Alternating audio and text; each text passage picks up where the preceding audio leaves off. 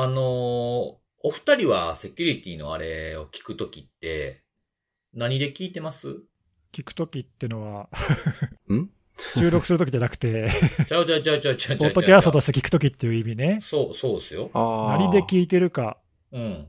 これは iPhone のポッドキャストアプリで大体聞いてるああ、あ。紫色のやつ？紫色のやつ。う ん色で言う人珍しいなそうなんかね。い色で認識されるんですね。大体いろんなもの僕、イメージとか絵とかで覚えてるタイプですよね。なるほど。あの、そうそう、紫色のやつですね。はいはいはいはい。私は、たまにブラウザで、結構聞くのは Spotify かな。うんああ。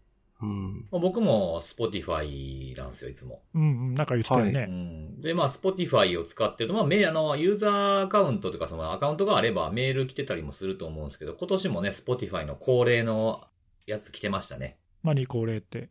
あの、1年間を振り返ってみましょうっていうやつ。ああ、そういうのあるんだ。ああなんか、あるよね。あの、俺、Spotify は最近あんまり聞かないから見てないけどさ、うん。Apple Music とかだとなんか今年の1年間あなたが一番聞いたものリストみたいなのもなんか作ってくれたりとか。ああ、そうそう。それと同じようなね、ノリのやつなんですけど。うんうんああ、なるほど、Spotify のやつね、そういうの。そうそうそう。あれなんか自分が一番聞いたやつとか、なんか1位、2位、3位みたいな感じで出してくれたりとか。はいははいい。うん。あと、いっちゃん聞いたやつ何分聞きましたよ、みたいな感じで出してくれるんですけど。あれね、あの、僕、あの、自分でセキュリティのあれのアカウントを作って、その、まあ、と、いろいろ登録してるわけなんですよ。自分の、その配信用のアカウントみたいなやつがあってうん、ね。うん。はいで。それやってるとね、あの、去年これあったんかなちょっとわかんないんですけど、今年は、その、ファンと一緒にお祝いしましょうみたいなコンテンツが出てくるんですよ。おう。ほう。なので、聞いた人というよりは、自分が出したやつがどれぐらい聞かれてるのかとか、あー、ええそう。で、その聞いてる、その、なんていうの、ポッドキャストの中とか、音楽の中で、あなたのポッドキャストが1位に入ってる人が何人いるとか、あトップ5とか、あとトップ10とかも全部何人いますみたいなアカウント数が出てくるんですよね。あ、ええそんな統計情報取れるんだ。面白いね。そうそう。うん。去年から比べてね、何パーセントリスナーが増えたとかさ、お、はいはい。再生数がどんだけ増えたとか、知りたいような、知りたくないようそうな。そうそう。うんちょっと興味湧いてくる感じになってきたでしょ？ちょっとね、うん。あの、うんいい話だけ教えてほしい。はい、あ本当にの、ポジティブなやつだけ。基本的に、基本的にね、悪い話はね、なくて、あ、うん本当ですか？そう、まず。ね、その僕らが、その出したコンテンツが何分あったか。全部で？そあ、それは大体計算できるよな、多分。う。うん、そうそう。まあ、50掛け算。週だから、まあ3000分ぐらいか？そんな言ってない。?2000 ちょ、ちょっと？そう、2282分。ああ、そんなもんか。ううんんそうそうそうそう。でね、驚くべきことにね、あの、はいトップポッドキャスト入りの、要は1位に入ってる人が何人いるか。はいはい。その人にとって一番このあれを聞いているっていうことだよそう。ね。そう。うんうんそれがね、293人。え、そんなにいるの？えうん すげえ。え？嘘でしょ？本当？ Spotify だけでですよね。スポティファイだけ。えー、すごい。しかもだって、それって、うんあれか、ポッドキャスト他にもいっぱいあるけど、うん。この番組を一番聞いてるってことだよね。そうそうそう。えー、すごはいい、びっくり。え、3人とかじゃないの？そう、いや、これ多分 だから多かっね、た気が。293人のうちの290は福赤やと思います。ひどい、ひどいよ、それ。同時にログインして聞いてるんかもしれない。何の意味があんねん、それ。それはそれで大変ですけど。あ、まあでもあれか、ちょっと、変なこと言うけどさ、うん。1位っていうだけであって、他がゼロかもしれないもんな。気づいてしまいました、それ。うん。これのために入れてる可能性があるってことですか？そうそう。あと、だからちょ、ちょっとでも聞けば自動的に1位になるじゃん。他が聞いてなければね。そうそうそう。まあでもそうは言っても、そんだけの人が聞いてくれてるってのは嬉しいね。全然、はい。そうっすね300人近い方へは。はいええなんで、トップ10までに広げるともう620という。マジでか。ええ うんそんないるんだ。今年だからちょっとでも聞いた人が少なくともそれぐらいいるわけだ。ねそうっていうことそうそうそうですね。そう。 Spotify だけで。でそうですね。。だからさらにこう、なんていうんですか、アマゾンとか、はい。 Apple とかねいろんなやつで聞いてる。そうそう。そう。あと直接聞く人もおるでしょうしね。はい。おーそうすると、まあまあいるのかもしれない、まあまあいるんだね。。えーまあまあうん。はい。そうそうそう。ありがとうございますす。はい。まあまあ、一応フォロワー数みたいなのとかもまあまあ増えてる感じで。えーいいですね。うん。いや、ありがたいなってうねありがたいでですすね。ねうん。そうそう、そうなので、それでね、トップポッドキャスト入りのファン、その方々の順位はそれ、あの、200何人としてね、今年の一番よく聞かれたエピソード。あ、そういうのもわかるんだ。面白いね。そうなんだろこれはあのーいや、何なのって言われても、はい。わからんのですよ、タイトルから。う。まあ、それは恒例だよね。そうなんですよ。だからこれ。聞けばいいじゃん、それ。え、ね 聞けばいいじゃん。聞くしかあない。確かにね。確かに確かに。え、ちょっとちなみにどれが一番なの言ってみてよ。えっ、と、165回。タイトルは？忘れた頃に、ほらほらほらスペシャルです。全然わかんないじゃん、それ全。然わからん。全然わかんない。そうなんですよなん。だよ、それ。全くわからんのですよ。あ、まあでもあれか。最近のやつだと、辻メモがあるから、それ見ればわかるかな。そうですね、辻メモを見る限りは、あの、川崎の公共施設予約の44万回不正アクセスした人が逮捕されたとか、はいはい。それは多分、看護さんがやったやつかな。あったそうそう。ほんで、えっと、アイスド ID の話もしてるっぽいな。これ僕かなだろうね、多分ね。ううんん。そうそうそうそう。あとは、なんやろな。えっ、と、 Internet Crime Complaint Center IC3 の話。ほう。なんだろう。え、でもなんか、そんな特別感ないけど、なんでこれが一番なんだろうね。そうなんですよね。あとなんか、たまたまか看護さんのなんか Norton のアカウントのリスト型攻撃についてまとめてみたもんなんかあの、ショーノートで関連記事でリンク貼ってるんですけど、でも何が一番これ見てびっくりしたかって言ってこれ、新しい学校のリーダーズを紹介した回なんですよ。おー、たまたまだけど。もしかして？それ？うんあ、これでか？違うやろ ここから火がついた？そうかもしれないですね。えー、面白いね。それでね、そのさっきほらちょっとこう何分配信したいコンテンツの長さがありましたっていうのを言ったじゃないですか。はい。2282分っていうのがあって、はいはいで、今回これ Spotify 使ってる方は、そのセキュリティのあれのハッシュタグをつけて、あの、自分何分でしたみたいな感じに書いてくださってる方が何人かいらっしゃったんですよ。あ、えー、嬉しいね。うん。で、その中で僕が見た範囲で今のところなんですけど、一番長かった方、いっぱい聞いた方はい。は、4173分。え？す げえ？え、それ、あ、だからあれか、過去に遡って2年分ぐらい聞いたってことかな？そういうことか、かもしれないいです、かもしれない。ね。じゃなきゃいかないもんね、そんなにね。そうそうそうそそれかあれか、繰り返し繰り返し聞いてるかもしれないけど。う。何回か聞いてる可能性も ええありますね。えー、嬉しいね。すごいな、4000。すごいですね。すげえ2年分ぐらい聞いたってことですね、やっぱり。どうでもあれですよ。もしかしたらあの、電車の中とかで寝てしまったりとかして何回もよくわからないこらこらこらこらこら。なんでそんな、なんでそんな、こらこらこら。いやいや、ただただ眠くなるポッドキャストやったっていう証明かもしれんなっていう。いやいや、まあそれはそれでいいんじゃないの？睡眠まあ効果がね。そうですよね。はいはいうんえーすごいな。そんな感じでね。すごいなそうもしあの、 Spotify で聞いてる方いらっしゃって、まだやってなかったらどれぐらいやったぞみたいな感じでね、教えていただければ。そうね、嬉しいね。あ、そういう人何人かいるんだ。うん、そうそう、何人かいらっしゃいましたね。えー、ありがとうございます。うん。まあでもどれぐらいからね、聞き始めた方かもわかんない。最近の方かもしれないですしね。そうだよね。うん、別に、あの、多い少ないはね、どうともかくとして、そういうの聞いてくれてやってるのが嬉しいよね。そうですね。そうなんですよね。えー、ありがとうございます。すごいな。ありがとうございます。はい。ということで、ちょっとお便りの方に行こうかなと思うんですけはい、ども。お願いします。はい。はい。えっとですね、これあのーぜひ、見ていただいた方がいいのかなと思うお便りではあるんですけど、うん。動画を貼り付けてくださっててですね、動画？うん。あの、セキュリティのあれのこの、ポッドキャストで、あの、お便りをこのように読んだら、ステッカーの印刷コードを差し上げて、コンビニでステッカー印刷できますっていうプレゼントをやってるじゃないですか。はい。それで、そのシールを使って、キーホルダー作りましたっていう人がいまして。えー、あれのね、ステッカーにしても、名乗りますにしても、あの、丸いじゃないですか、ステッカーの形が。うんうん。でそれをなんか綺麗に切って、丸い形のやつに、その、まあ、キーホルダーに貼り付けてるか中に入れてくれて貼るんだと思うんですけど、クリアなやつの中にね。へー。で、それだけじゃなくて、中に、あの、NFC タグを入れてて、はいはいはい。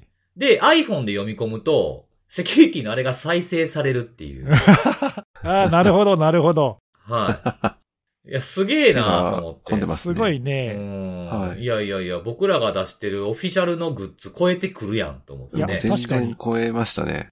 なんでこれはなんか通勤バッグにつけてるんで、こうなんかあれのアピールしす、あの、しつつ、はい。あの、聞くのも楽にパッと聞けるみたいな。はいはいはい。じゃあそれあれか、例えば、その知り合いに紹介するときに、うん。NFC タグ入っこって、これ読み取ってもらえばすぐその場で聞けるっていう。そうそう。そういうことですね。優れものじゃんすげえじゃんえ、これちょっと、ついさんも作らんといかんやつじゃないマ。ジで、うん、いいね、それ。作いや、いいっすよ。でもそれで最、でも結構かかるんちゃう？その LFC 入れると。確かに。えー、すごいな。いや、それはなかなかアイディア、いいアイディアだね。ですねなんか、もっとなんかこっちからアクティブにできたらいいのにね。もう、その部屋に入ったらもうみんながポッドキャスト勝手に流れるみたいな。いやいやいやいや、それは、そこまでやったらやりすぎじゃない、ちょっと。それそれは、怒られそうですいろいろ。怒られそうですはい。ね。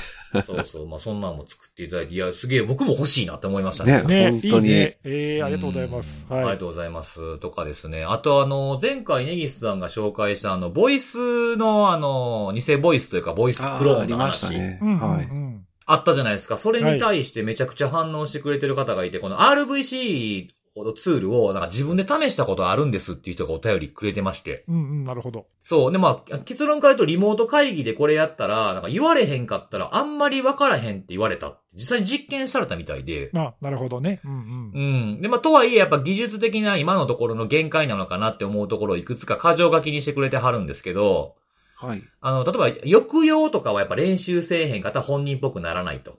うんうん。なんでまあ逆に言えば、こう、ボソボソ普段こう喋る方のタイプの喋り方の方だったらほとんど区別つきにくいかもしれないって。なるほど。特徴がない人ほど騙しやすいかもしれないってことだね。そうそうそうそうそうそう。あとはなんか機械学習で似せたこう波形にしてるっていう特性なのかというふうに予測され、予想されてるんですけど、何々にはとかいう言葉は、なんかにあとなんかちょっと違和感ある音声になることがあるって言っあなるほど、なるほど。言い回しによってはちょっと違和感がってことだね。そうそうそう。そうそうえーうんうん。あとはまあ性別の問題っていうかね、男性の声が、が男性が女性の声に変換してやるっていう時にはまあピッチを上げたりとかするとかなり良くはなるんですけど、やっぱり違和感は払拭できへんと。うん。うおんやっぱ声質の近い遠いっていうのはやっぱりちょっと、あの、違和感を生む原因になるんじゃないかみたいなことを書いてましたね。で、あとまあ変換速度に関しては、まあマシンスペックにももちろんよるんだろうけれども、2、3秒程度のラグなので、まあリモート会議で音声のみやったらギリ違和感なくいけるっていう感じでしたという、まあレポートみたいな感じのお便りを。そうなんだ。まあ、だからリアルタイムにそういうね変換をする場合には、うんおそらくそういうところがちょっとネックになる可能性があるよね。そうそうそう。使い方によっては、その前回僕が紹介したやつは、あれはボイスメッセージだったんで、そうですね。取って送ってる系そうですよね。そうそう、うん、録音したものを送ってるんで、リアルタイムじゃないからね、まあ、その辺は、そこがネックになるっていうのは、こううまく回避して攻撃されるっていう可能性も。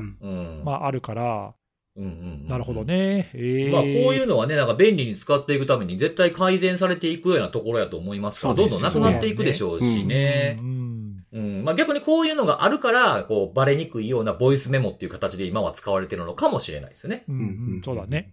はい。そんな、いや、これなんか実際にやってみた系はありがたいですよね。うん検証はすごいですねう。んはい。はい。ということですね。あと、あの、質問がきありまして、今回。なんか今回ちょっとなんか、テック系ポッドキャストかうちっていうぐらいこういう、なんか ちゃん、ちゃんとした言うたらおかしいですけど、なんか技術的な感じというか。うんはい。あの、二つほど質問が来てるんですけれども、一つはね、この訓練の話ですね。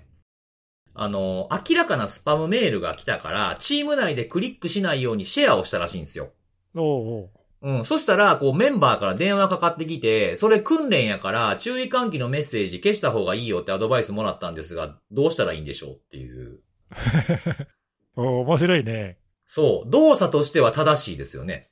う。うんん自分のこう、基本動作としてはこう正しいと思うんですけど。どうしたらいいんでしょうっていうのは、要は共有しないのが正しいのか、普段の本番かのように、こういうシェアというか、まあ注意喚起をするのが正しいのかいうなるほど、なるほど。どっちでもいいんじゃないの、そうですよね。別に。あのどっちでもいいんじゃないの？って適当に言ってるわけじゃなくて、うんうん、その気づいたのであれば、あの通常通りそれをシェアして、うん。みんなクリックしないようにねっていう行動自体は正しい行動なんだから、別にそれを訓練だから、あえてそのしないようにしようっていうのは別に、考える必要はないし、気づかなかったんだったら気づかなかったんで、それはそれで訓練としてやればいい,、うんいいんだからうん、うんうんうん。別にその訓練メールだから、普段と違うことをすべきというか、あえて気づかないふりをするっていうのは違うかなと思うそうそうそう。うん僕もどっちかっていうと、その、どっちでもいいというよりは、その、シェアするっていうことをした方がいいんじゃないかよりです、僕は。うんよりっていうか、だから気づいたんだったらそれすればいいんじゃない。そうそうそうそうそう。うんそうですねだ。からまあ、この訓練やから注意喚起のメッセージ消した方がいいよっていうことも別にやらんでいいんちゃうかなっていう気もするんですけどね。いや、仮にだけどね、その、そこまでのことを考える必要はないんだけど、万が一、その訓練だからって言った人が間違ってたりとか、うんうんうん。訓練だからと思ってたら、実はほ実際の本当に攻撃だったとかさ、うんそうですよねないしは訓練を装った攻撃だったとかね、わかんないけああ、どあ。りえますよね、全然ね。いくらでもあり得るので、はい。そういうね、この、これは安全だからっていう、そもそも前提に立って何かをしようっていうこと自体が危険なのよ。うんうんうんうん。だから訓練云々関係なく、あの、そういうことは手順通りにというか、そうそうそうそう。危ないと思ったものは報告するとかっていうのがあってよくて、で、訓練する側はそういうのも込みで訓練すればいいだけの話であって、うん、そうですね。気づいた人からはこういう報告がありましたっていうのがあればよくて、うん。だったらじゃあ次からその、気づかれないようなより巧妙な、例えば訓練をする方法にしようだとかっていうことも考えられるし、あるいは、その気づく人がもっともっと増えるようにするにはどうするかっていう、に考えるような訓練をしたっていいわけだし、それだから訓練の仕方の問題であって、そうそうそうそうそうう。ん、かなと思うんで、だから別にその訓練だからって言われて、間違ってたと思う必要がないんじゃないかな。そうなんですよね。まあだからその粛々と決められた正しい動作をしておけばいいんじゃないかなっていう。と思いますねそれが、それが訓練だしっていうそうそう、うん感じがしますよね。それもそうなんですよね含めて訓練だと思うね。そうそうそうそうそう。はい。えーいいね、面白いね。。うん。はい。あともう一つの質問なんですけど、これはあの、ワンタイムパスワード的なやつの質問なんですけど、はい。えーいつもたくさん勉強させていただいてます、えーワンログインというまあサービスが OTP にナンバーマッチングを追加したという記事を見たと。うんうんうんうん。はい。これなんか新しくこういうのを対応しましたっていう記事が出てたんですけど、ここのワンログインの会社からね。ほんで、えっ、と、まあ、電話でこの数字を選んでって言われたらあんまり意味ない気がするんですけど、通知うざうざ詐欺で間違って押すのには効果があるという感じなんでしょうか？というああ、なるほどねご。質問ですね。まあ、その画面に出てきた数字を、まあ、アプリに入力してくださいっていうやつ、最近結構増えてきてますよね、こういうやつね。そうだね。うん。うん。そう。これは僕はそうですね、通知うざうざ詐欺。まあ、この、これ通知うざうざ詐欺ってなんか改めて言われるとちょっと恥ずかしなってくるなって 言い出した自分そう、としてもそうですか？はい。まあでもありがたいですけれどもね。はい。まあ僕もそうですね、こう間違って押すっていうふうなこととかもなく、こう自分でちゃんと選んでやるっていうのとか、あとは場合によったらこれあの自分じゃないですっていうボタンがついてるのもありますよね。だからまあ意味なくはないかなっていう気はすそうねるんですけど、ね。。これあ、の、マイクロソフトとかもオーセンティケーターで最近ね、デフォルトの動作を変えるだとかさ、いろいろ、そうそうそうそう。まあ、その通知ユーザー詐欺対策っていうか、たくさん飛んできて、まあ、ついうっかりユーザーが承認ボタンを押しちゃうとか、ここのポッドキャストでも紹介したかな、その電話かかってきて、うん。今ちょっとね、障害起きてるから、一度だけあの入って押してくださいみたいな、まあ、そういう言葉巧みに言われると押しちゃうみたいなね。うんうんうんうん。で、結局はでもそれをどこまで防げるかって言ったら、その全部やっぱり防げるわけではないし、はい。はい。最終的にそういうものを全部防ごうと思ったら、本当にそれこそ、そのセキュリティキーみたいなやつをね、うんうんうん。物理的なキーを使うみたいなことにしない限りは防げないけど、うんうんうん。とはいえ、ある程度のものは救えるので、まあ、こういうそのナンバーマッチングみたいなものを推奨してやってるわけなんで、だから完全に全部防げるってわけじゃないのは、それはまあ致し方ないよね。まあ自分がその相手からコンタクトがない状態でバンバーが送ってくるやつには間違って押さなくて済むっていう効果はあるけど、その電話かかってきて、今出てきて、今出てきたこの数字入力して OK、テストやってるんでしてもらっていいですかには聞かないですよ、もちろん、ね。そうそう、うん、そこまで巧妙にソーシャルエンジニアリングやられたら、まあ、それはちょっとそういった技術的な手法で防ぐのは、まあ、大体難しいので、うん。まあ、それはちょっと別の方法を考えないといけないよね。そうですね。うんまあとはいえ、やっぱこう、まあね、回避する方法があるとはいえ、やっぱり相手にコストかけさせるというか、一つね、ハードル一個用意するっていう意味では、僕は大きな意味があるかなっていう気うんそうそうそうはしますけどね。はい。うん、ただこれ僕としてはこれね、その、めんどくさいなっていう感じがするんですよね。そう、なんで？うん、これあの、前までその、承認ボタンを押すだけでよかった頃あったじゃないですか。特にそのオフィス、MS オフィスとかね、そういうやつ。うん。はい。あれ、この数字が導入されることによって、Apple Watch で許可ポチってできなくなったんですよ。なるほど。はいはいはいはい。そうなんですよ。だから、その、Apple Watch には、その前までは、その、なんていうの、ログインを許可しますかって出てきてね、通知が。はい。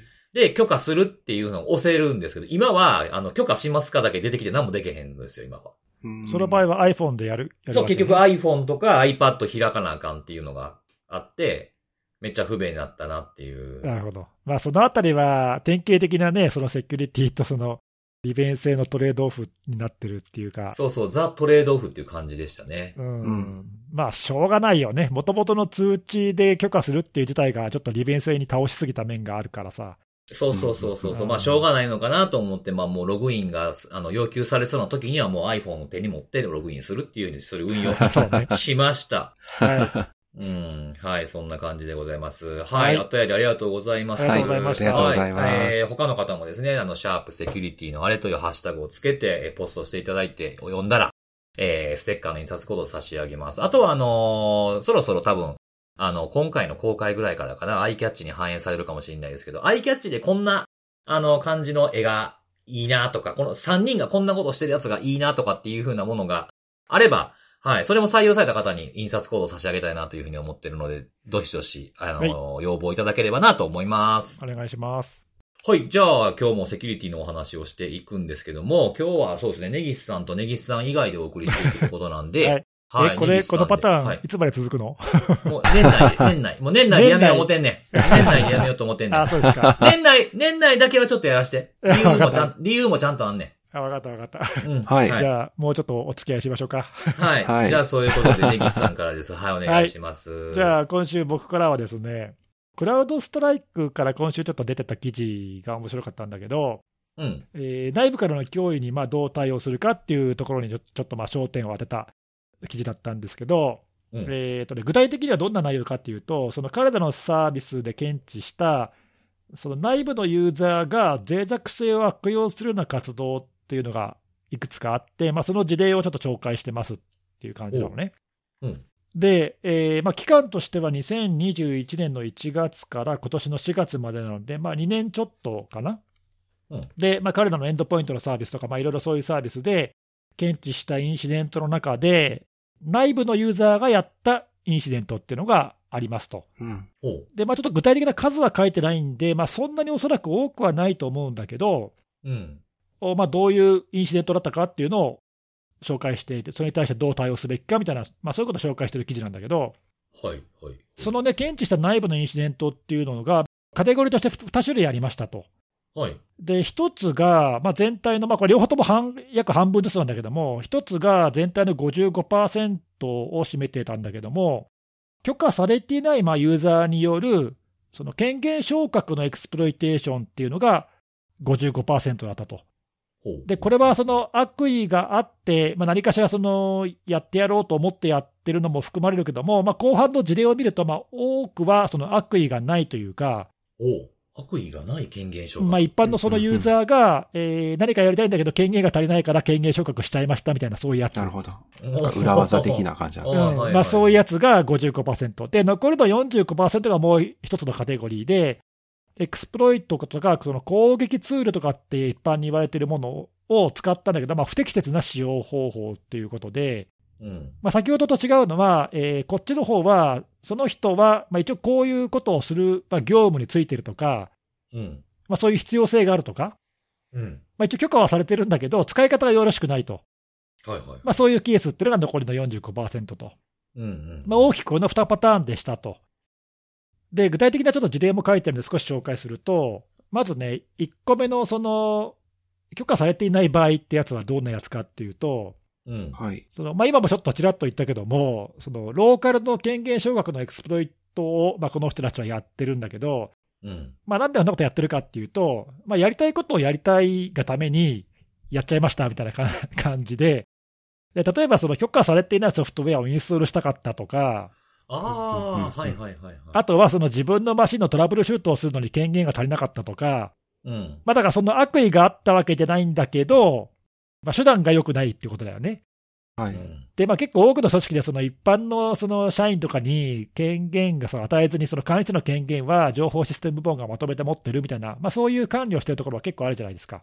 うんうんうん。でそうすると、まあその一般のユーザーは、なんか入れたいソフトも入れられないとかさ、はいはいはい。えーまあ、そういうことが起きて、でまあ、それをちょっと回避するために、まあ、そこで普通、権限昇格するかって気もするんだけど、まあ、ローカルの権限昇格のエクスプロイトをやっちゃいましたとああ。いうことですね。で、具体的にね、そのどんな脆弱性が悪用されたかっていうのも例も書いてあって、6つ紹介されてるんだけど、うん。はい。2015年の脆弱性から2022年まで結構いろんなのがあって、で、Windows のものもあれば Linux のものもあったりとかして、まあ割とそのバラエティ飛んでるというかね。そうですね。で、まあおそらくこれその事例がそんなに多くないからだと思うんだけど、その特定のものがよく使われてましたみたいな傾向は特に見られなくて、まあいろんなものが使われてるっていうのがまあ特徴特徴といえば特徴かなと。うんうんうんうん。でただ、その共通点としては、いずれも KEV のカタログに登録されてますということなんで、まあ、実際にその悪用されている事例があるということと、うんうんあと、GitHub とかにそのプルーフ・オブ・コンセプトのコードが公開されてますと、いずれも。うん。なので、まあ、おそらくだけど、まあ、何かちょっとルート権限あればなとか、アドミンの権限欲しいなと思ったときに、まあ、ちょっと検索してみて、うんえーそういう権限昇格できるエクスプルートを見つけて、まあ、ちょっと魔が差したっていうかね、やっちゃったみたいな、はいはいはい。まあ多分そういう感じではなかろうかなと。やってることはペネトレですけどね。そうそうそうそうですね。はい、まあそういう例が、まあまず一つ目でしたと。はい。はい。で、もう一個の方は、これはその不適切な使用っていうくくりなので、社員としては、例えばその、いわゆるその今みたいな、言ってたみたいなそのペンテストの業務についてるとか、うん。まあ、セキュリティ部門だったりする、まあ、そういうツールの検証をしたりとかね、だから一応そういう業務にはついているんだけども、うん。ただ本来であれば、例えば隔離された VM の環境でやるべきとかさ、あるいはネットワーク環境がね、別のところで、オフィスセグメントにはつながってないところで使うとか、まあわかんないけど、何かしらそういうその安全な環境で、そういう検証作業とかをしましょうとか、うん。えーはいトレーニングでそういうの使いましょうとかっていうふうに、まあおそらく大体の会社はそういうふうになってると思うんだけど、そうですね。まあ、そういうルールに逸脱をして、えー使ってしまいましたっていうのが、まあ、その今回のそのクラウドストライクの製品に検知されて、まあ、インシデントになっちゃったと。うんうん。こういうケースだね。で、まあ、これはその、まあ、言われなくても分かると思うんだけど、許可されてない環境とか、えーまあ、本番環境とか分かんないけど、そういうところでやったら、まあ、システムに、ね、変な悪影響が出たりとか、うん。まあ、あと、まあ、実際こういうことが過去にあったかどうかはちょっとはっきり分かんないけど、まあ、例えばそういうツールとかを不用意にその本番のそのシステムなり自分のこうシステムに置いとくことで、実際にその外部から攻撃者が侵入してきた場合に、その攻撃者にそういうものを悪用されるっていう可能性も危険性もあるよねと、確かにね。まあ、そういうことを一応、まあ記事では言ってて、うん。まあ、確かに可能性は低いけど、そういうこともあるんで、だからここではその、まあ、意図せずにそういうリスクをこの人たちはこう増やしてるんですよと、うんうんだからそういう使い方ってのは良くないんだよっていうことをまあ言っていますと。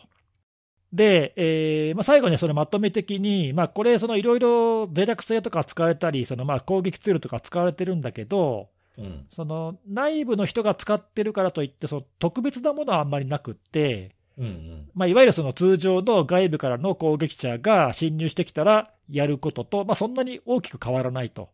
うん。だからそういう意味では対策も別にその特別内部からだからっていう対策をする必要はなくて、まあ、外部からと同じように対策をきちんとすればいいんですよということなんだけど、とはいえ、その今回みたいなその脆弱性、さっき2015年のものも悪用されてるって言ってたけども、はい。ええまあ多分その内部の安全な環境だからっていうのもあると思うんだけど、脆弱性の対応がね、まあ、ややその外部に公開しているものに比べると、まあ遅くなるというか、うん。古い脆弱性なんかもね、放置され気味というかさ、まあ、特にその権限昇格系だとさ、まあ、これはいいかとかなりがちああ、確かに。っていうのがありますよねと、まあ、だからそういうのも含めて、ちゃんと脆弱性の対応を、まあ、内部でもやるっていうのが、まあ、こういうリスクを減らすためには必要ですよねとうん。いうのと、あと、まあ、結構こういうその、特にその内部の、まあ、権限が、一般のユーザーの権限がある人が昇格を試みるだとか、うん。まあ、ないしはその、そもそも権限がある人がちょっと不適切な使用をやるって、ちょっとまあ見つけにくいっていうかさ、気づきにくい面あるじゃない。そうですね。だからまあそういうのも含めて、そのユーザーの、まあ、例えばエンドポイントでの振る舞いの検知をするようなことをしなさいねとか、まあ、このあたりちょっとね、その製品のその宣伝もちょっと入ってるんで、文字通りには受け止められないところも若干あるけど、まあでも確かにそういう点はあるなっていうか、うん。まあ、そういうその内部の人のちょっと不適切な使い方とか、こういう試みっていうのを検知するっていうのも、まあ、エンドポイント系の製品だったらできるんで、まあ、そういうものを入れるっていうのは、一つ手としてはあるかなと。いうふうに思いますと。あと、まあ最後、まあ、当たり前というか、あれだけど、教育だよね、そのユーザー向けの教育として、まあ、今言ったようなことはあの許可されてないから、多分そのポリシーとかには書いてあると思うんだけど、うん。まあでもこういうのやっちゃう人が実際、ね、いる、まあ、この2年間で、まあ、件数分かんないけど、まあ、それなりにいるという、まあ、この今回の調査で分かってるんで、国内でもどれぐらいあるか分かんないけど、多分そういうことやっちゃう人ってのは、まあ潜在的に結構いるんだよね。うんうん。あとね、ちょっと面白いなと思ったのは、これ、実際に今回の具体的な名前は書いてないんだけど、うん。検出したインシデントの結構多くがテクノロジー系の企業で起きてるんだって。ええまあ詳しいからなんかな？そうそうそう。で、その推測として、まあ、おそらくそういう企業は、普通の企業よりも、こう技術に詳しい、こういうそのエクスプロイトとかに詳しい社員がいるんじゃないかと。だからこそ、こう、やろう、やりたいと思ったときに、まあ、こう、やってしまう知識も技術もあるっていうことが想定されるので、まあ、特にそういう環境では、よりユーザー向けにね、あのできるけど、できるからやっといてやっちゃだめなんだよっていうことを徹底しないとだめだよねと。はいはいはいはい。まあ、そういうようなことも言ってて、まあ、確かにそれはありえるなっていうかね、そのやろうと思っても、やりたいと思っても、ね、そういう知識も何もなければ、まあ、調べたからすぐにできるってわけでもないじゃない。やりようがないですからね、そんなのね。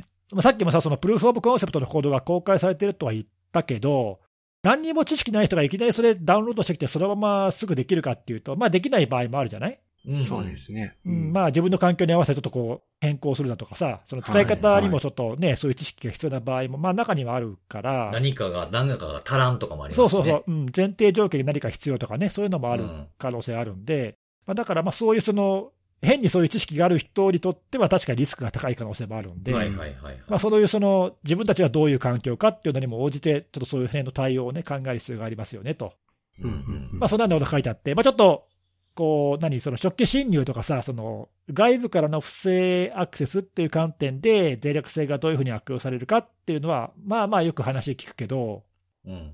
こういうその内部の社員が、悪意があるのはともかく、悪意がない場合も含めて、こういう事例っていうのが、まあ、意外とあるんだなっていうのが、ちょっとあのこういう視点でこうまとめたものってあんまり見たことなかったんで、あ、確かにそういうのがあるなとか、うん。なんかこういうのでこういうセキュリティ機構を回避してるみたいなものとか、見聞きしたりとかはするけど、まとまったものでこんな形で出てきたのってそうそう確かにレアケースかもしれないですね。で実際にね、こういう脆弱性が悪用されてましたっていうのを見たのも結構珍しいなと思ったんで、う。うんんうん。あなるほどなと、そういうこう機会があってできる技術とかもあると、やっちゃう人はやっぱりいるんですねっていう。ですね。まあ、ただね、この記事でも書いてあるみたいに、まあ、そういうのをこう野放しにしておくと、ね、それはそれでやっぱりリスクだから、うん。うん。はい。本人がね、そのそういうなんか悪意を持ってやろうっていう気がなくてもさ、結果的にそういうことにつながる可能性やっぱりあるんで、そうですねまあ。こういうものを、うんまあ、いかにそのきちんと管理するかとか、統制するかっていうのは、頭の痛い問題ではあるなとは思ったんだけど、うんうんうんうん。現実的にね、起こりうるっていうふうに考えないといけないんだなと、ちょっと、確かにね。はい、思いましたね。ええこれでもなんかあの、監視してる側からしたらギョッとしますよね。いや、本当そう。だって、区別つかないからね。そうですよねうん区別つかへんし、なんかその、これ初期侵入がないじゃないですか。いわゆる。いきなりだからね。うん。なんか、どっかが、なんかアラート上がってて、どんどん進行してきてとかっていうのがないのに、いきなり権限掌握バシコーンしてくるから、はい。見逃したんかもとか思って、結構見てる側からするとヒヤヒヤすんちゃうかなと思って聞いてたんですよね。だし、まあ、実際の事例でもさ、その初期侵入、結局、よく原因わかんないけど、何か入られててみたいなのは、実際あるわけなので、こういうね、なんか途中、いわゆるその攻撃のチェーンの途中から検知するみたいなことは、はい。まあね、うんあってもおかしくないからさ。そういう意味では、そのリアルな攻撃と区別つかないし、うんはいうん。ちょっとね、ヒヤッとするよね、これはね。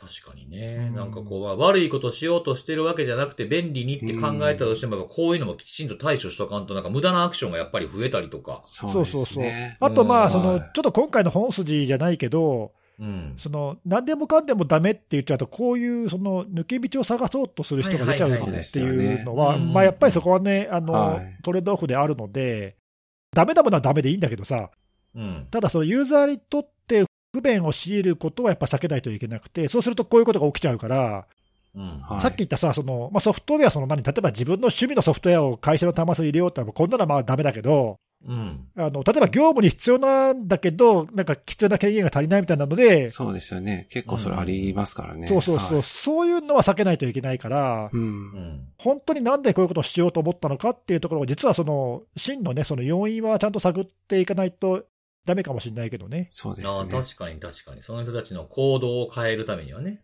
便利なものもある程度残さないとっていうのはありますよね。なんか全部あかんじゃなくて、これはいいですよとか。う。うんん。あとはなんか時々こう利用実態とかも調査した方がいいですよね。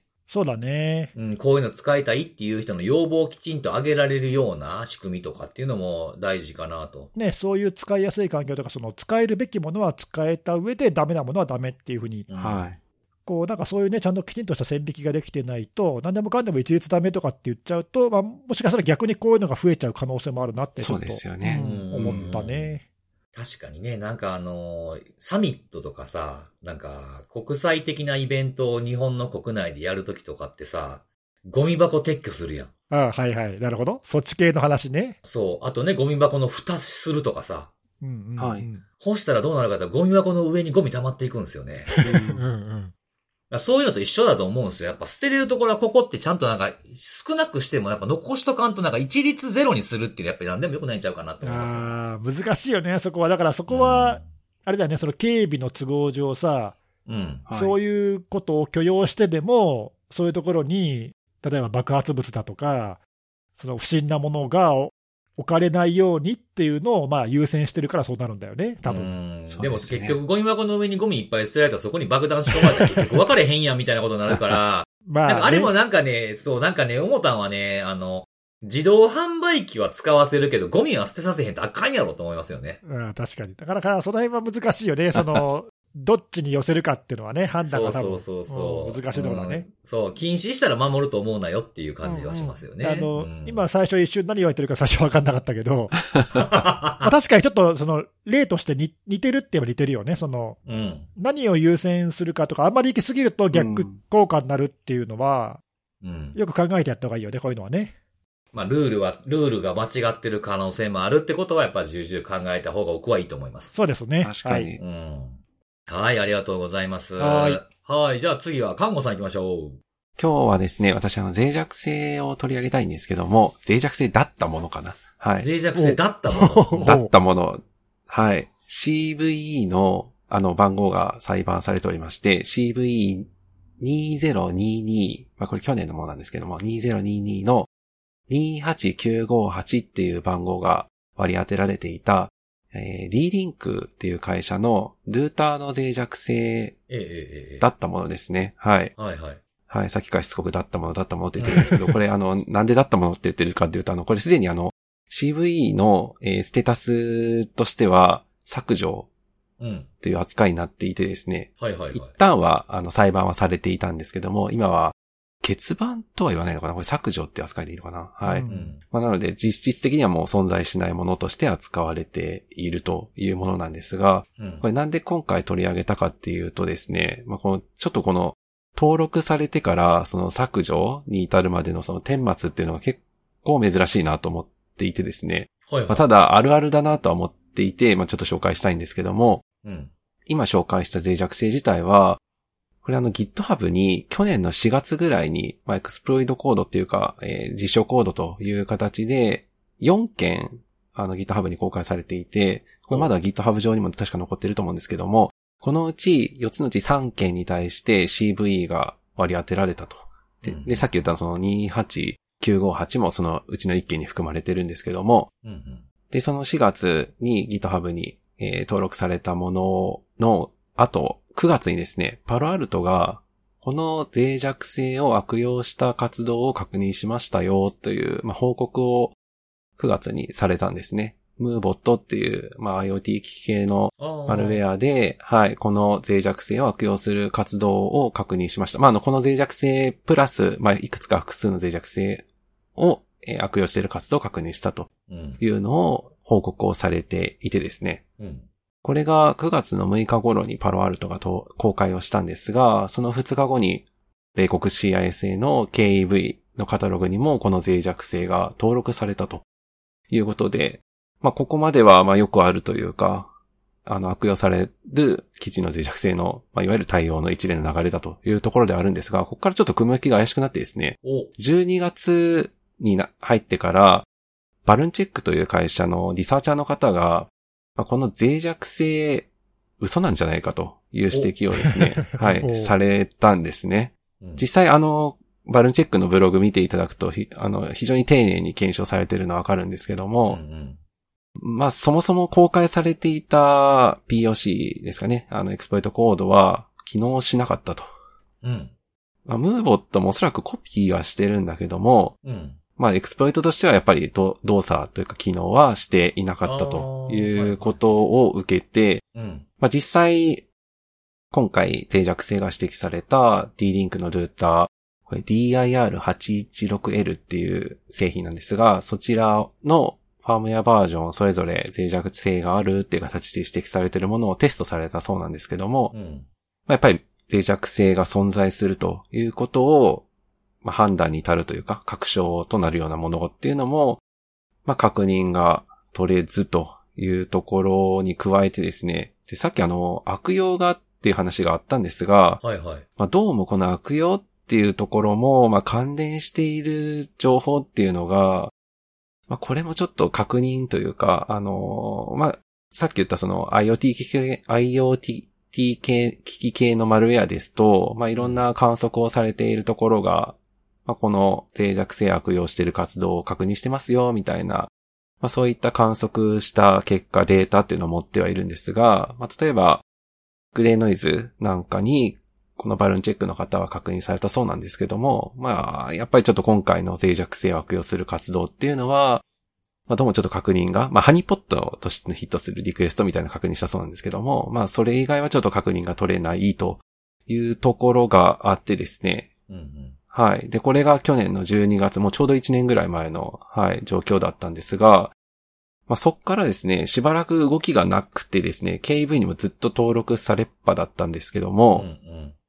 今年の11月に入ってから、これなんでなのかわからないんですけども、あの、NVD の、その、まあ、いわゆるその CV を実際にと、えー登録しているところが、まあ、これ、どうも、disputed、えーこれなん、日本語で言うと何になるかな？えっ、と、論、論、論争中？えーはい。議論中？はい、っうん。ていうステータスに変わりましたっていうところでアップデートをかけて、うん。で、11月の29日には実際に rejected、reject ということで、うん。まあ、削除したという扱いになり、まあ、さらにそこから2日後に KAV からもうん。削除されたと。まあ、実際に KEV の、まあ、なんかアラートかなんかのブログっていうんですかね、あの CISA のところにも KAV から OK しましたよ、みたいな記事は出てたんですが、ちょっとその辺の、まあ、消したということは書いてあったんですけども、あの経緯というか、まあ、1年た、近く経ってるんですけども、なうんなんでこんな時間がかかったのかとか、まあ、ちょっとその辺の顛末っていうのは、まあ、ちょっと公開されている情報からは、うんうん。その辺はちょっと何ともわからんというところではあったので、な、なんでこれぐらい時間がかかってしまって、KAV から落ちるっていう、まあ最終的にはそういう結果になったのかっていうところは、まあちょっとわかんないんですけども、うん。まあ、ただ、今回あの、脆弱性の、まあ、実証、まあ、実際にバルーンチェックの方が検証されたように、あの、検証が、まあ、可能な状況ではあったんですけども、うん。まあ、今回こういった顛末というか、まあ、削除されたというところに加えて、まあ、結構時間かかったよねっていうのは、まあ、正直な印象ではあったので、まあ、去年のね、12月ぐらいにおかしいんじゃないかっていう形で、まあ、指摘は上がっていたので、せめてその2、3、2、3ヶ月ぐらいで対応がされればまた話は違うのかもしれないんですけども、1年経っての、まあ、このタイミングというところであったので、誤って登録されると、まあもしかしたらこれぐらい時間かかるものなのかなとか、ちょっと思ったりとか、あとは、まあ今回 IoT 機器系の脆弱性の話ではあるので、まあ、もしかしたらその実際に検証するっていうところが、まあ少し難しかったのかもしれないんですけども、もこれが、まあ、本当に、まあ、私さっき珍しいとは言ったんですけども、まあ、レアケースなのか、うん。まあ、他にもあるのかっていうのはちょっと不安になるなっていうのは、実際この製品って、すでに EOL になっていてですね、はいはいはい。うん。はい。あの、KV に登録されると、まあ、なんていうか、対処の仕様がないもの、パッチが出てないものとかはもう、取っ払えっていうような結構強力な拘束命令がセットで出てるので、まあ、もし、ね、あの、政府機関っていうんですかね、あの、KV の対象となるような、えー BOD2201 の対象となるようなところで使ってたら、これもう、それこそもう、ネットワークから切りは離して、まあ、あ廃棄みたいな形がね、必要になってくるようなものではあるので、うんうん。うん。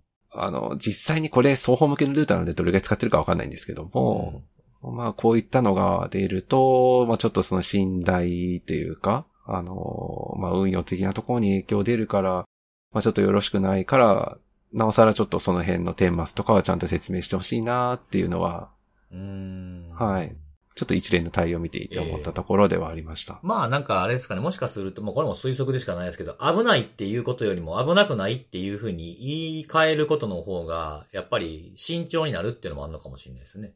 ああ、なるほど。うん。危な、もし危なかったらどうすんねんみたいな。まあだからこそきちっとした検証をするんだろうけれどもっていうのはあるんですけど、まあなかなか取り下げる方がなんか手間かかる気がするなっていうのはありますね。そうですね。だからでもこれ、いい教訓っていうかさ、うん。はい。ななんていうか、いろいろな問題が入ってるよね、これ。そうですね。で、全員が振り回されてるっていう感じがしますそうそうそうよね。。そう、その、KV の問題で言えばさ、うん。はい。まあ、これ多分そのパロワルトっていうところが言っていることを多分信頼して書いてるんだよね。おそらくは、おそらくねはい。まあタイミングからしても、はいそう。そうそう。なんで、その別に自前で検証しているわけでもなくて、うん。えーまあそういうこういうベンダーが言っているから信頼、信頼できるだろうっていう、その過去からの実績で判断して加えてるとか、うん。まあはいそのあたりがちょっとさ、あの、あんまり明確じゃないっていうのがまあまあ一つあるよね、その、うんそうなんですよ。うね。ん、っていう問題もあるし、うん。あとその、まあそもそも CV のアサインする段階で、うん。はい。ね、気づけないっていう問題もあるし、うんはい。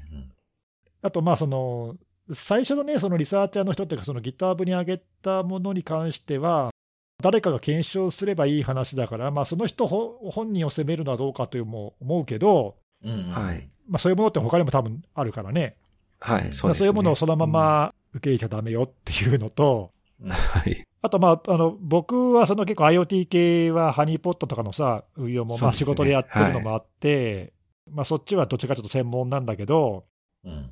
実はこういうことはすごくよくあって、今回みたいなそれ脆弱性が、まあ、嘘でしたっていうふうになるっていうのは、これはまあちょっとレアなケースかもしれないんだけども、はい。は。い。あのハニーポットで観測してると、脆弱性を悪用しているっぽい動きってのは、まあまあよく見えるんだけどさ、うん。はい。中には、これちょっと動作しないんじゃないっていうのはエクスプロイトも結構あるわけ。あうんうんっていうのは、その調べて、まあ、ほら、そういうのあると調べるわけじゃない、これなんだろうって調べると、まあ、なんか2、3日前に公開されたあのあ。はい。エクスプロイトコードを使ってるとか、うん。なんかベンダーがこう公開したプルーフ・オブ・コンセプトのコードを使ってるみたいなやつがあるんだけど、よくよく読むと前提条件が書いてあって、うん。それを全く満たしてないわけ。ああ。はいはい。というのがあるわけで、まあ、あのあくまでもそのハニーポットで観測してるから、実環境でどうかっていうところまで検証するのはちょっと難しいんだけど、さっきね、あうんの看護さんも言ってたけども、IoT 系の exploitation ってめちゃくちゃ種類が多いから、そうですよね。正直全部調べ、実験で調べるってのはむ無理なんで、まあ、ファームウェア調べるぐらいしかできないんだけど、明らかに前提条件を満たしてないから、これ絶対エクスプロイト失敗するよねって、まあ、見てすぐ分かるやつもあるわけ、中には。うん。はいはいはい。で、そういうのは、その攻撃側のスキルが低いわけだからね。うん。で、今回のその Moobot 系のやつは、まあ、過去にその結構ゼロデーとかも使ってるから、まあ、スキルが低いやつとは思えないんで、まあ、ミスなのかなっていう気もするんだけど、うん。まあ、そういうふうにその事前にあんまりこの検証していないものを組み込むっていうのは結構あって。で、良くい。ないのは、そのセキュリティ系のベンダーも別に今回のそのパラワールドだけじゃなくて、こういう IoT のマルウェアがこんなにもいっぱいエクスプロイトを組み込んだのを作ってきたみたいな結構記事が派手に出るんだけど、うん。はい。よくよく見ると、これ本当に成功してるのかなみたいなやつが中中に含まれてるわけ。うん。というのをまあたびたび目にするわけ。は なんで、今回のケースはレアケースかもしれないけども、潜在的に起こり得るっていうのは結構目にするよね。ああ、やっぱそうですか。うんそれはなんかね、ちょっとまあいろいろそういういろいろんな問題がこう絡み合ってるんで、うん。どっかだけが悪いってわけじゃないんだけど、うん。うん。そんなに珍しくないなって感じる。なるほどう。んあでもなんかこれ、その、そういうふうにこう立ち回ってしまう人たちがいるっていうことを逆手に取ることもできるってことですよね。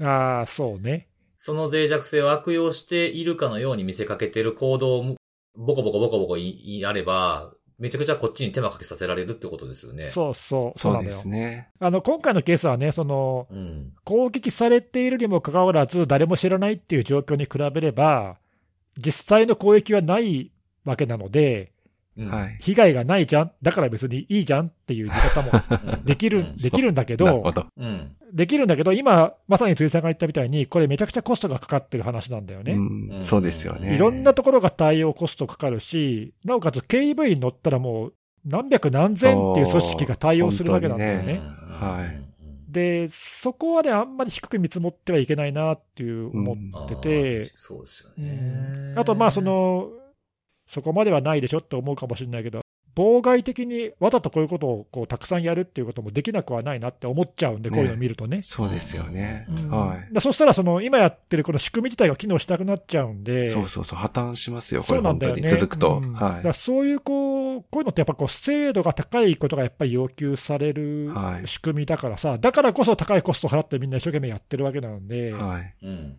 大元のね、その脆弱性とかその悪用情報自体が信用できないってなったらもう、はい。土台がぐらぐらしちゃうからね。そうなんですようんね。ここはなんかちょっともうちょっとそのいろんなところ、その今回関わったところが、それぞれにもうちょっとなんとか工夫してやっていかないと、うん。なんかね、こういう事例はレアだねって言いたいというかさ、はい珍しくもないよねっていうふうになってしまっては困るよね、これはね。確かにね、これはなんかこういう脆弱性のこと以外にも言えると思いますよ、僕。ああ例えば？マルウェア。ああ、なるほど。例えば、あのー前にもこうなんか、こういうこういうこと考えるの結構好きな、よく考えるんですけど、うんうん。はい。あのーランサムの、え？ランサムノートあるじゃないですか。うんうん。ランサムノートに、あのーまあ、そのなんかよく著名なランサムの、例えばビルダーとかたまに漏洩されるでしょ？ロックビットとかも漏洩してたじゃないですかね。それ悪用されたりとかしてましたよね。あったね。はい。そう。で、そこのランサムノートに実際に攻撃してへんのに、企業の名前入れてランサムノートの中に。はいはいはい。やったら、多分リサーチャーの人が拾ってきて、ここ攻撃受けてるんじゃないかって騒ぎ始めると思うんですよね。まあ、あるよね。実際に使われた検体とかがウイルス等とかに上がって、そこから分かっちゃうみたいなケースとかっていうのも過去にあったしね。そうそう。そうですねそれを結構なんか拾ってるとかっていうリサーチャーも中にはいるじゃないですか。はいはい、はいなるほど。それで、まあ、偽の情報を流すこともできるんじゃないってことね。そう。で、それで安易に騒がせたりとかするだけで、下手したら場合によったら株価に影響する可能性ありますよね。うん、確かに。そういうのは、うんまあ、いくらでも考えつくっちゃ考えそうそうつくよね。そうそう。そうだからなんかちょっとしたこうアクションがなんかこう多くの人のコストにつながるっていうこともやっぱこう意識しなあかんなっていうのを今聞いてて結構思ったんでね。そうだね。うなんかこう、やっぱり、脆弱性はありますみたいなのやっぱちょっと気をつけなあかんなっていう気はしましたよね そ。れないやつじゃない？それ。ないやつ、そう、なんかないやつなんで、まあこれが本当にあるな、ありますなのか、ありますなのかがどっちかっていうのはやっぱり区別していかんといかんのちゃうかというね、気持ちにはう、んうんはい、なったということでございますそうね。ですね。はい。はうい。ん。はい。なんか無理やり落ち着けたみたいな感じになってしまいましたけれど。はい。ありがとうございます。はい、ありがとうございます。はい。えーじゃあ最後僕なんですけれども。はい、おはい願いします。今日はですね、ちょっとこう、まあ、ハクティビストの話かな、今日はな。お、おーはいはいランサムではなく。得意分野じゃないですか、そっちも。そうそうですね、一応ね。そうですはいね。うん、まあ、ある、とある方とお話しするときに、このゴーストセックの話が出てきましてですね。おーうん、ゴーストセックは最近こんなこともやってるんだな、みたいな感じのメッセージをいただいて、まあちょっとじゃあ調べてみようかなと思って調べたんですけれども。えーなんか前に、ポッドキャストでもなんか紹介した気がするな、これな。知ってましたかね？あの。本当ですか？あの、昔かもしれないですね、もしかしたら、うん、ね。相当昔。うん。だってこのゴーストセックっていう名前自体は2015年ぐらいから出てて、あの、まあ、アノニマスの分派という風に言われているような、うん。うん、人たちで、あの、2015年あの、シャルリー・エブド銃撃事件だったじゃないですか。あの事件ぐらいからこう勢いを増してきて、まあ、いろんなそういう、あの、まあ、いわゆるテロリストとかテロリズムに対して、えー、まあ、そのツイッターアカウントを凍結したりだとか、うんうんそういう、あの、まあ、テロリストにこうなれ、ならへんかみたいなリクルーティングしてる人の、まあ、いわゆるこう、個人情報を暴露する、まあ、ドックスって言われるやつですよね。はい。そういったものをやってて、で、まあ、あの、途中からこう、いろんなこう、テロ計画みたいなものを、法執行機関に通報するみたいなこともこのグループはしだしてですね。うん。で、まあ、それきっかけにこう、合法的な活動をしようみたいな感じで、名前が一時ゴーストセキュリティグループっていう名前に一回改名したんですよね。ほうほはい。で、まあ、アノニマスとはもう全然別の、あの、別物として行動するぞみたいな風に言い始めたんですけど、やっぱりそういうことを言い出すと、こう、反対派みたいなのも現れて、う。うん。はい。こう、穏健派と武闘派じゃないですけど。で、まあそのゴーストセキュリティグループとゴーストセックが、こう名義を、こう結構たもとを分かつ形になったっていう風な経緯があるグループなんですけれども。なんかアノニマスもそんな派閥争いみたいなのが昔あったね。そうそう、よく、なんかアノンオプスなのか、アノンネットなのかみたいなものがあるじゃないですか。はいそうそうそう。はいで、それでまあ最近のこの、ゴーストセックっていう風な名前で活動してる人たちっていうのは、あの、ウクライナとかパレスチナを支援して、まあ主にイスラエルを昔から標的として攻撃をしてきたんですよね。最近とかやったら、あの、イスラエルの、まあ、水道ポンプの制御デバイスに対する、まあ、PLC に対する攻撃をしたぞとかいう主張をしてたりとか、うん。あとは、なんかちょっと雲行きが怪しいことやってんなとかって思ったんですけど、攻撃手法を販売するみたいなこともやってるんですよ。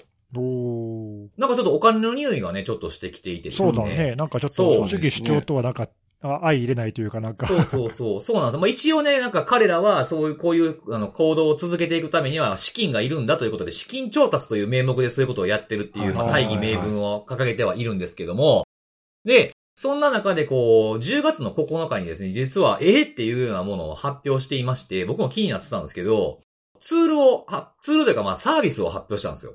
ほゴーストロッカーっていう名前の、う。おーおうん。ほはい。また結局辻は今日もランサムの話ねう。、なんかそっちに来たか、とは。うん、はい感じなんですけど、まあまあもう、なんとかロッカーって言ったらもうなんか暗号化するための守るソフトか、ランサムぐらいしかないんちゃうかっていう感じの そうですね。感じがするんですけど、まあその冊子の通り、ゴーストロッカーっていうのはラースなんですよ。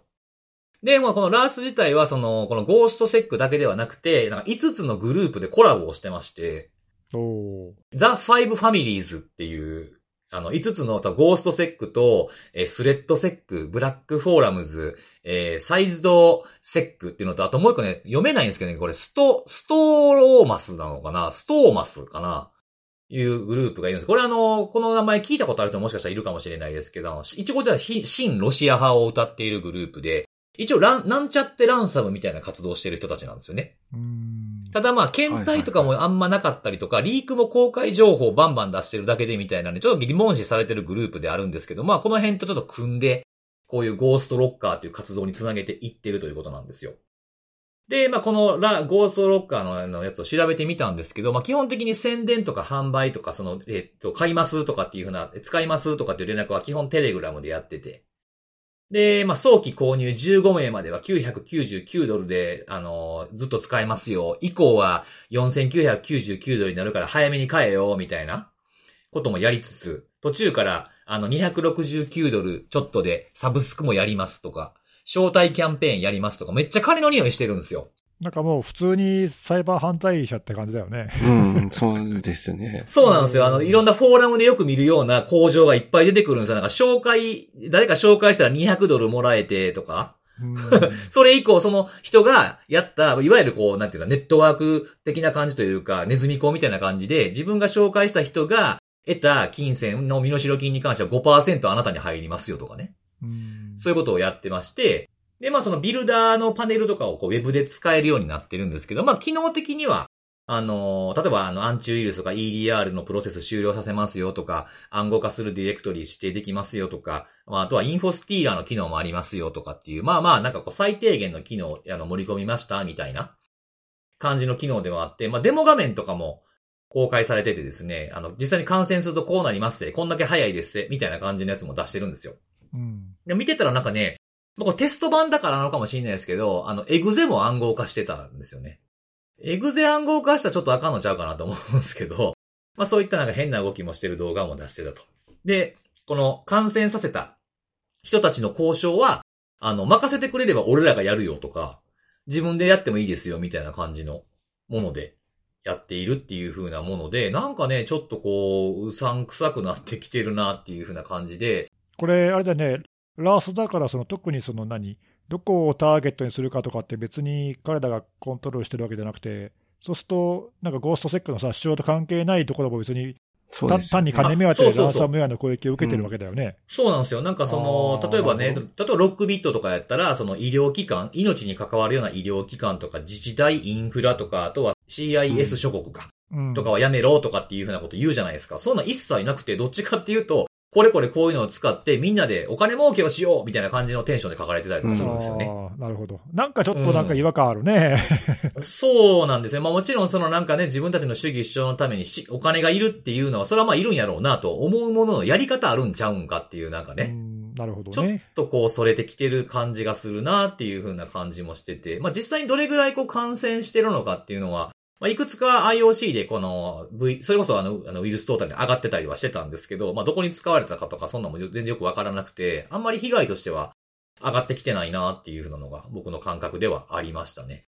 ただね、その、この話をこう見てていろいろ調べてて、ああまあそんななんかよくある感じのやつやなとか、主義主張もなんかふわふわとしてきとんなとかっていうふうな思う気持ちがある反面ですね、ちょっと前とかにあの、DDoS シアとかあったじゃないですか。参加型の DDoS。うんうんううん。ん。あれってあの、参加して、その、貢献した人には賞金あげますみたいな仕組みでやってたと思うんですけど、そうですね。まあ、そういったもので、こうなんか、いわゆるその、なんかこう、ギャングとか、例えばほら、ラースとかで、ラースとかにその、運営している、もしくはアフィリエイトでやってるとかっていうので、たまに捕まったりしてる人たちいるじゃないですか。うん。なんか動画とかでたまに突入の動画とか、ウクライナの警察とか結構上げたりすると思うんですけど、はい。そういうの見てると、なんか結構ガチギャングじゃないですか？なんか見てると。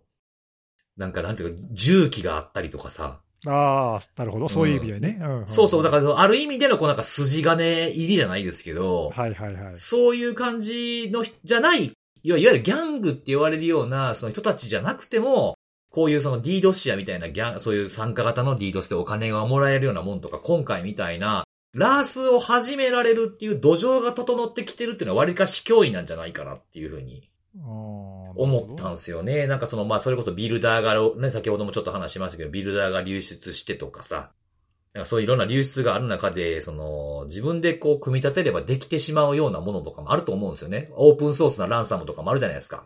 うんうんそんなのちょっと知識ある人間がこういうのにこう参加してやっちゃうってことがちょっと手軽になってるのってちょっと怖いかなっていう気が。ああまあ確かにうん全般的にその犯罪、まあ、サイバー関係だとその犯罪に対する敷居が下がるよね、うんやっぱりね。そうそうそうそうそう、うんまあそれは確かにねそのそうなんですよね。その DDoS でいうところのあの代行サービス、ブーター、ストレッサーみたいなのも、あの仕組みを作るのは大変やけど、貸し出したりとかすると誰でもできるわけじゃないですか。うんで、その大元となるようなものも、多分ほら、よく見てると、あの、ブーター、ストレッサーも似たようなインターフェース多いですよね。なんかパッケージあるんちゃうかみたいな。うんうん、そう、そういうのが、こう、ランサムのこのラースっていう風なものにも、なんかラースを提供するというよりも、ラースを作るためのキットを売り出すやつとかも出てきたりするのかなとかね。うんうんそういうのを考えると、なんかこう、さっきね、ネギさんが言ったみたいに、こう、やるための、こうし、なんていうか、参入障壁みたいなのが、どんどん下がってきてるっていう怖さがあんのかな、なんていうのを、これをちょっと見てて思いましたというお話でございます。こういうのも、まあ、さっきさ、ちょっと僕、違和感あるとか、まあ、なんかあの表面的な感じで言ったけども、うん。まあ、正直分からんよね、そのやってる人たちの背景が、そのさっきのね、そのうん。過去の経緯でいろいろたもとを分かつだろうなんだのさ、はいはいはい主義主張が合う人、合わない人とかがいて、うん。集まったり分裂したりを繰り返すみたいなことっていうのは、まあよくある話なので。実際、今のその活動してる人の背景っていうかね、やってる人たちがまあどういうことを思って、主義を持ってやってるかっていうのは、まあ、正直わからん、よくわからんので、はいはいはい。まあ、ひょっとしたら単単なるその金儲けの集団なのかもしれないし、ああ、そうです、そうです。もちろんそうかもしれないですよね。ねうんまあ、だからなんか、ちょっとね、その従来のアクティビスト系と違うって変だねっていうのは、そう感じるけど、まあ、別にやってる人たちからしたら変じゃないのかもしれないからな。そうそうそうそうそう。うんまあ、そういうのはだから難しいんだよね、そのなぜこういうことやってるのかっていうのをさ、知るのは正直本人たちしかわからんので、うん。なんか何かしらこうね、主義主張を発信しているように見えて、実はどっかから依頼を受けて金儲けてそれを単に主義主張もないのに言っている人たちも多分世界にはいますからね。うん、だからそういう背景をね、きちんと洗い出すっていうのは、まあ、相当骨が折れることなので、うんうんうん。まあ正直、表面だけ見てても、まあ、ちゃけわかんないんだよね。そうそうそうそうそうそう、うん。まあまあこういう、なんていうかハードルが低くなっちゃってるっていうふうなこととしては受け取っておいた方がいいのかなと思ってね。確かにうね、んなるほど彼らがどんな人たちかはやっぱどんだけ考えてもわかんないんで。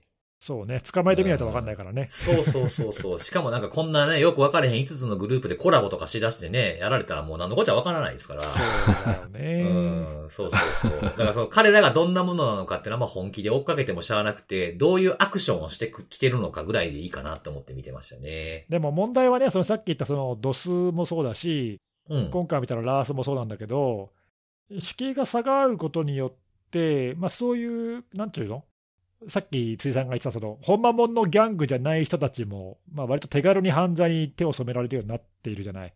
うんうん。まあ、サイバー空間って多分そういうものだと思うんだけど、うん。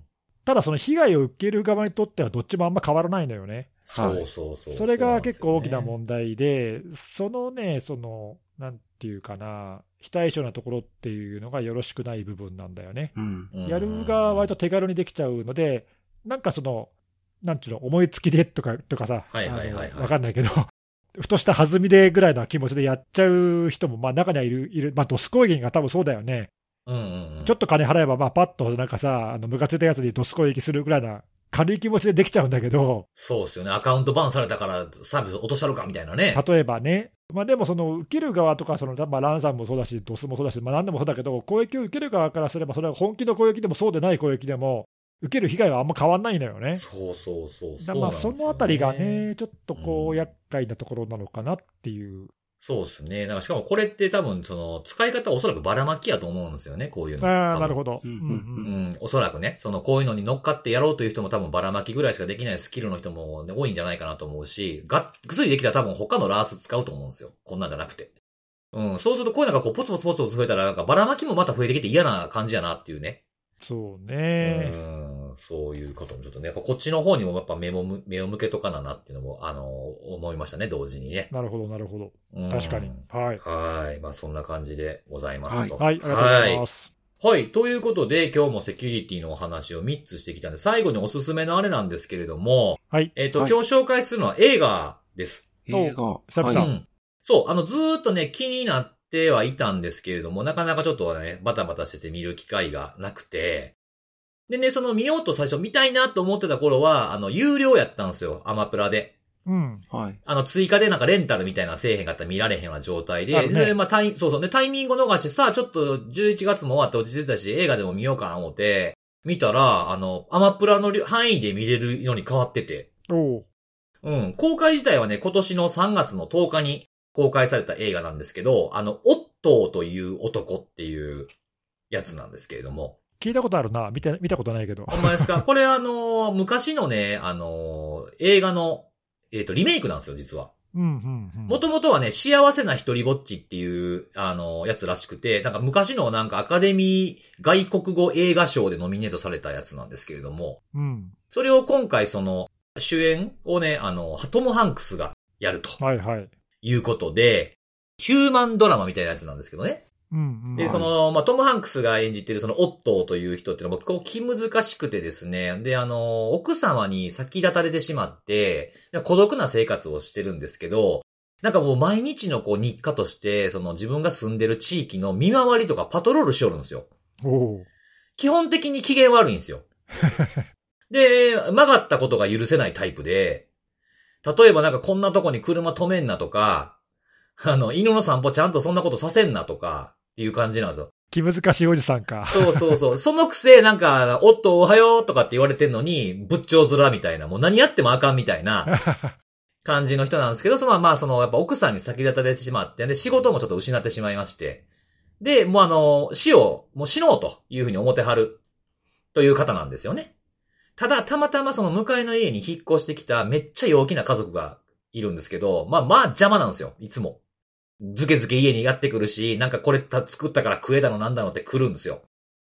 で、その死のうと思ってる時に限って来よるんですよ。ドンドンドンドン言うて、しかも扉叩いて。ああ、なるほで、ど。その、そう。で、その人たちとの出会いを通じて、こう、オットーの人、オットーが死のうと思った人生がどうやって変わっていくかっていうお話です。うんえー、ちょっと面白そうなストーリーだね。そうそうそう。そうね時期的にも映画のその季節も冬で雪がすごく降ってる季節みたいでですね。これなんかあれかな、アマプラでおすすめに出てきたのかな？なんかちょっあと、ほんまですか、うん、タイトルとそのトム・ハンクスの絵柄だけはなんとなく覚えてるんだけど、うんそういんうストーリーってのは今初めて知ったわ。そうあ。結構ね、僕はトム・ハンクス自体が結構好きなんですよ。なんか前も言ってたよね、確かそれね。うん。あのーそれこそあの、べ超超ベタなやつやったフォレスト・ガンプはい。はい。とか、あとあのあ半、半分実話みたいな感じのやつ、実話に基づいたやつってターミナル。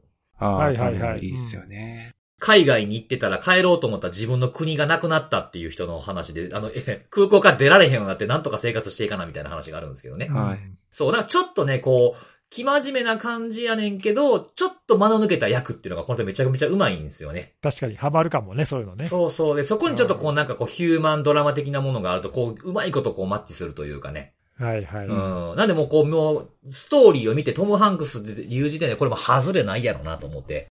確かに。見たんで、すごく、はい、なんかいい感じの話に仕上がってたんでね、まあこれから冬休みというか、年末年始にかけて見ていただいてもいいんじゃないかなと思って、はい、紹介させていただきました。ちょっとこれは見たいものリストに入れとこぜひぜひぜひぜひ。